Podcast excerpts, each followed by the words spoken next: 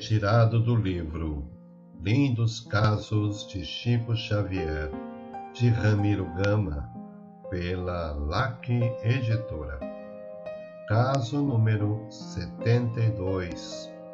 Um morto ilustre descreve o próprio enterro. Na noite de 17 de junho de 1945, Chico Xavier, a serviço da repartição da qual é empregado, achava-se na cidade de Leopoldina, em Minas Gerais, numa exposição agropecuária. Findo o labor do dia, foi visitar o Centro Espírita Amor ao Próximo daquela cidade. Como se sabe, naquela cidade mineira, desencarnou o poeta Augusto dos Anjos, cujos despojos até hoje ainda lá se encontram.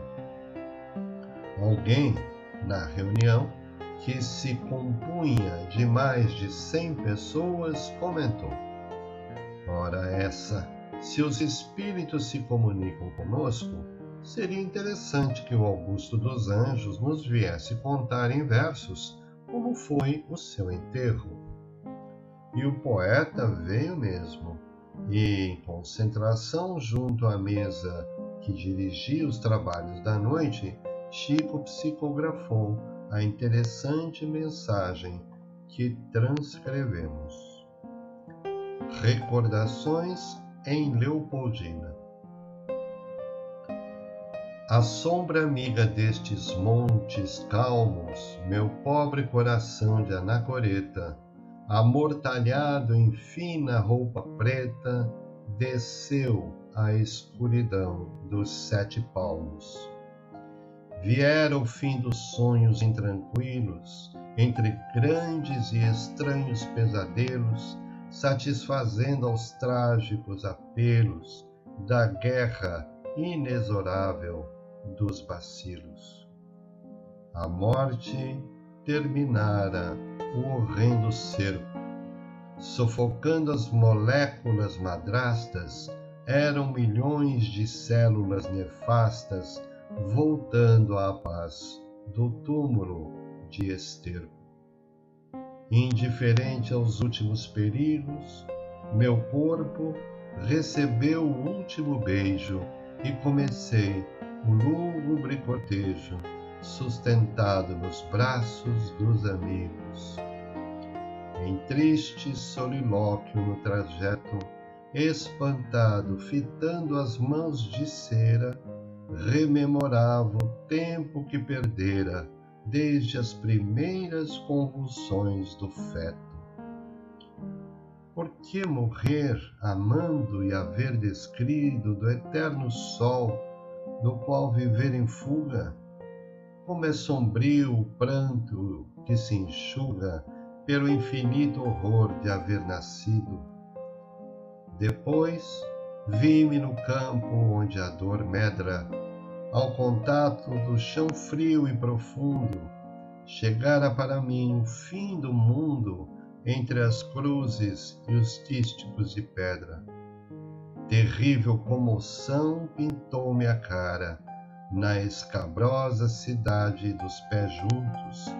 Tornara-se defunta entre os defuntos toda a ciência de que me orgulhara.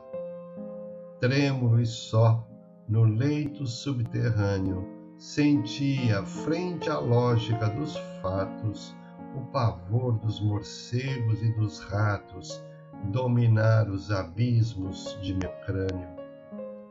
Meus ideais mais puros, meus lamentos e a minha vocação para a desgraça reduziam-se à mísera carcaça para o açougue dos vermes famulentos em seguida o abandono, enfim, do plasma. Os micróbios gritando independência e me tomei de nova forma de existência sob a fisiologia do fantasma. Fugindo então ao gelo, à sombra e a ruína do caos sinistro em que vive submerso, revelou-se-me a glória do universo, santificado pela luz divina.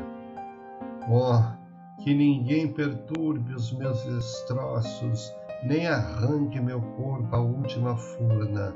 É Leopoldina, generosa urna, que acolhedora me resguarda os ossos. Beije minha alma alegre o pó da rua, deste painel bucólico e risonho, onde aprendi no derradeiro sonho que o mistério da vida continua. Bendita seja a terra, augusta e forte, onde, através das vascas da agonia, encontrei a mim mesmo em novo dia, pelas revelações de luz da morte. Augusto dos Anjos o experimentador, que duvidava da comunicação dos espíritos, ao escutar a mensagem, franziu a testa e, como toda a assembleia, ficou meditando.